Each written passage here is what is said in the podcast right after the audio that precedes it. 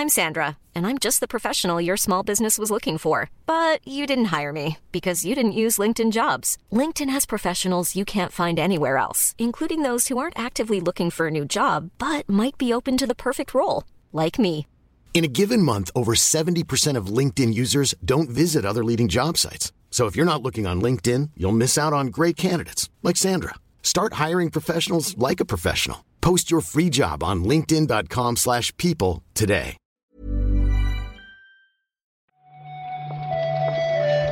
Buenos días, bienvenidas, bienvenidos a esta nueva recarga activa. Hoy es 30 de agosto, hoy es un lunes y no es esa la única mala noticia que traigo esta mañana, porque aparte de estar a puntito de terminar el, mes de agosto, con todo lo que esto implica, eh, hoy toca monólogo. Estoy aquí solo y aunque he tenido a bien grabar un poquitín más tarde, para no venir tan sobado, la verdad es que no sé muy bien de qué voy a hablar hoy.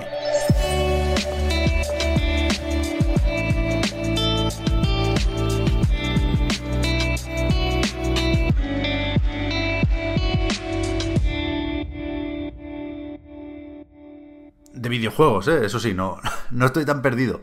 Pero es que pensé que todavía podríamos rascar algo de la Gamescom, porque el viernes, después de grabar la recarga activa, en teoría seguía la feria, pero no, no he visto anuncios. No sé si fue muy malo el eventillo que tocaba, o, no hubo de eso, o se quedaron solo los premios.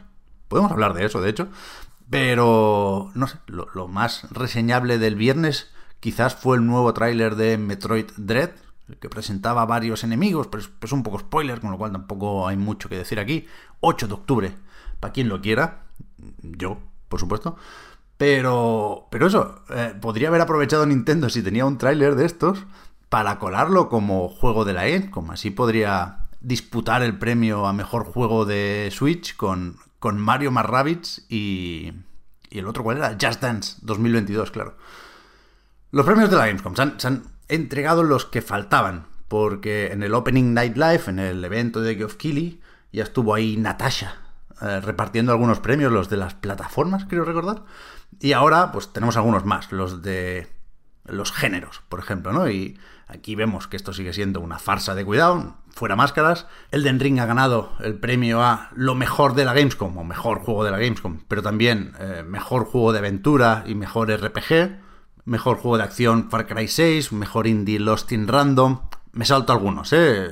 Después tenemos mejor anuncio, por ejemplo, Saints Row, mejor tráiler, también Saints Row, cuando merecía ganar Dokep claramente. Da un poco igual porque son una pamplina, insisto, no, no tiene sentido siquiera lo de los requisitos, porque hay o debería tener fecha de lanzamiento un juego nominado y ese lanzamiento debería caer entre la Gamescom 2021 y la Gamescom 2022. Hay que pagar para que te nominen un juego. Es muy raro y al final se limita a que pues, la, la editora o la compañía sea partner, ¿no? Y, y, y se preste a, a, estar ahí en la Gamescom. Y por eso no hay juegos de Sony, por eso no hay juegos de Nintendo, por eso no hay juegos de Square Enix, por ejemplo, ¿no? Y por eso, pues yo qué sé, aunque Elden Ring no se haya visto en la Gamescom, pues el, el, premio al mejor catálogo se lo lleva también Bandai Namco, ¿no? Por eso hemos visto tanto de Tales of Arise, por eso hemos visto tanto del House of Ashes. En fin, a mí ya sabéis que no me gusta ser más conspiranoide de la cuenta, pero sí me gusta el, olor a chamusquina, ¿no? Y aquí claramente lo hay. Y, y, buscando, por ejemplo, lo de los premios de la Gamescom, he visto que en la zona de prensa de la Gamescom, que, es pública, ¿eh? la podéis ver sin ningún tipo de registro, han borrado todo lo referente a la Gamescom 2021. Si vas a las últimas noticias, lo que hay es... Eh, de hecho, se puede ver en la home, en la portada, gamescom.global. Bajas un poquito y pone Press Information. La, la, última noticia es la Gamescom 2020 será digital. ¿no? Nos ha jodido. No shit Sherlock. Con lo cual, algo pasa aquí. Pero bueno, eh, lo que queremos que es hablar de Elden Ring, pues nos vamos a los avances que han publicado en varios sitios. Que insisto, yo creo que esto no vale para que el juego pueda estar nominado a los premios de la Gamescom, pero bueno, hay varios medios que han visto 15 minutos de gameplay. Se mira, pero no se toca. Y eso sirve para sacar pues, una serie de artículos repasando algunas cosillas que ya sabíamos, pero también definiendo un poco más cómo funcionará la exploración. Por ejemplo, se habla del mapa, que se va descubriendo al conseguir eh, trozos del mapa, ¿no? No, no parece que vayamos dibujando el, el, entorno a medida que lo visitamos, sino que hay que encontrar una serie de objetos. Y después me ha parecido curioso algo que leía sobre el equivalente a las hogueras, que imagino que en algún momento servirán para hacer viaje rápido, pero en, en IGN, por ejemplo, leía que algunas, cuando las enciendes o cuando las activas o lo que toque aquí, te sugieren un camino, ¿no? Se ilumina una especie de ruta, entonces te dicen, puedes ir por aquí, pero también puedes explorar eh, el mapa a tu bola, que esto va de, de, libertad, al fin y al cabo, ¿no? Y leyendo estos artículos también se refuerza una idea que teníamos muchos en la cabeza, ¿no? Por aquello del sigilo y de la magia, que, que en cuanto al control, esto puede ser una mezcla de Souls y Sekiro, que a mí personalmente me suena muy muy bien, no vamos a descubrir nada, tiene muy buena pinta el Ring, ojalá se mantenga eso de enero de 2022 y, y podamos disfrutarlo pronto. Otro que estuvo en la Games, como por lo menos apareció un buen rato en el Opening Night Live, aunque, insisto, ¿eh?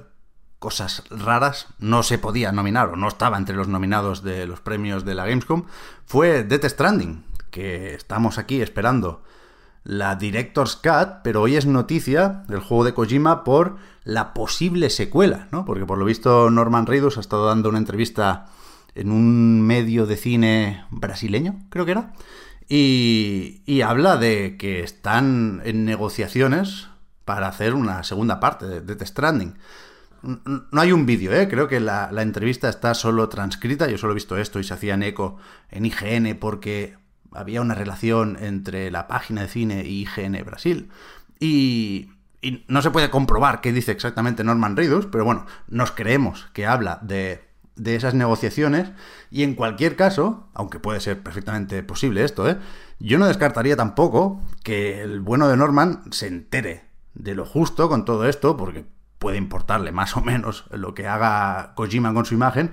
Y a lo mejor estaba hablando de la Director's Cut, vete a saber, pero la noticia es, efectivamente, Norman Reedus dice que la secuela de Death Stranding se está hablando por ahí, con lo cual en cualquier caso iría para largo.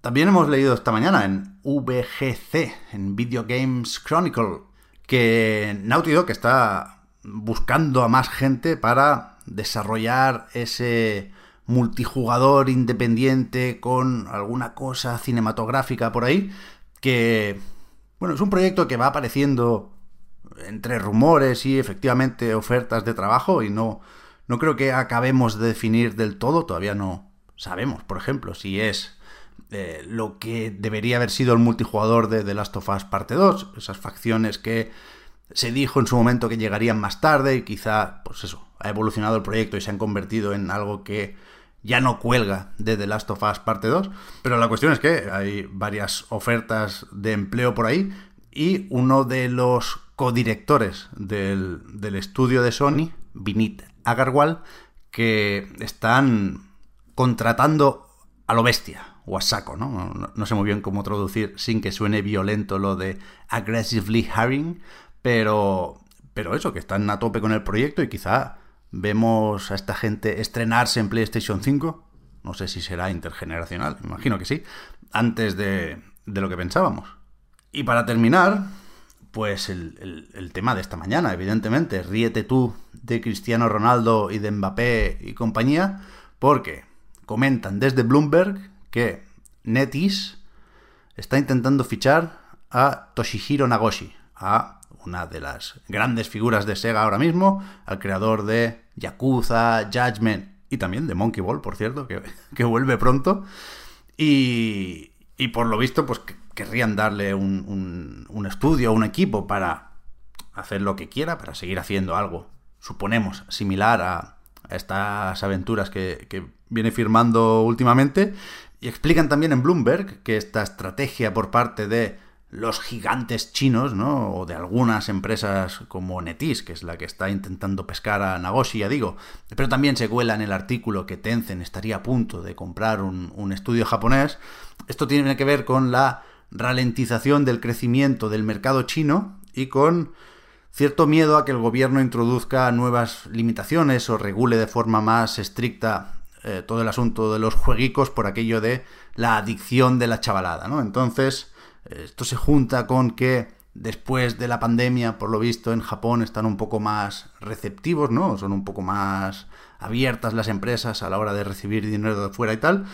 Con lo cual, parece que esto puede ser una tendencia y en cualquier caso, aquí la pregunta que nos tenemos que hacer los segueros es ¿qué pasará en Sega sin Nagoshi, no? ¿Buscarán un sustituto para seguir con Yakuza después de lo bien que funcionó Laika Dragon o, o, este sí que, que, siente los colores y al final se va, se va a quedar?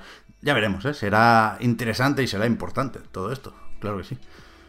Yo creo que ya está. Yo creo que no hay noticias de última hora. Así que mañana volvemos a repasar la actualidad del videojuego. Muchas gracias por seguirnos. Muchas gracias por el apoyo en Patreon. Patreon.com barra Reload, por cierto. Y eso, mañana más. Chao, chao.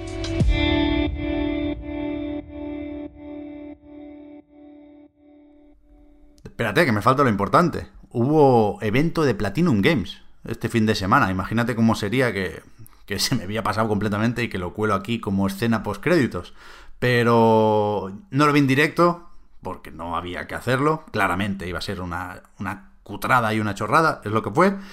Wall of Demons todavía no se anuncia para otras plataformas, todavía sigue en Apple Arcade, es pronto para saber si lo meterán en Switch o vete a saber. Vimos un poquito más de Sol Cresta, saludamos a Hideki Camilla, ¿qué tal? Es mi padre.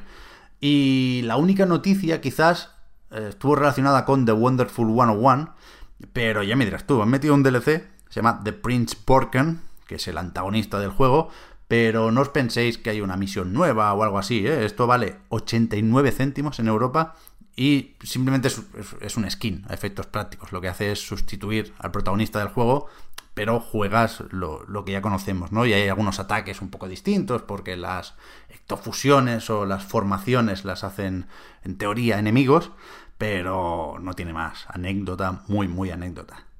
Un drama, un drama. Bayonetta 3, ya, por favor. Hi, I'm Daniel, founder of Pretty Litter. Cats and cat owners deserve better than any old-fashioned litter. That's why I teamed up with scientists and veterinarians to create Pretty Litter. Its innovative crystal formula has superior odor control and weighs up to 80% less than clay litter. Pretty Litter even monitors health by changing colors to help detect early signs of potential illness. It's the world's smartest kitty litter.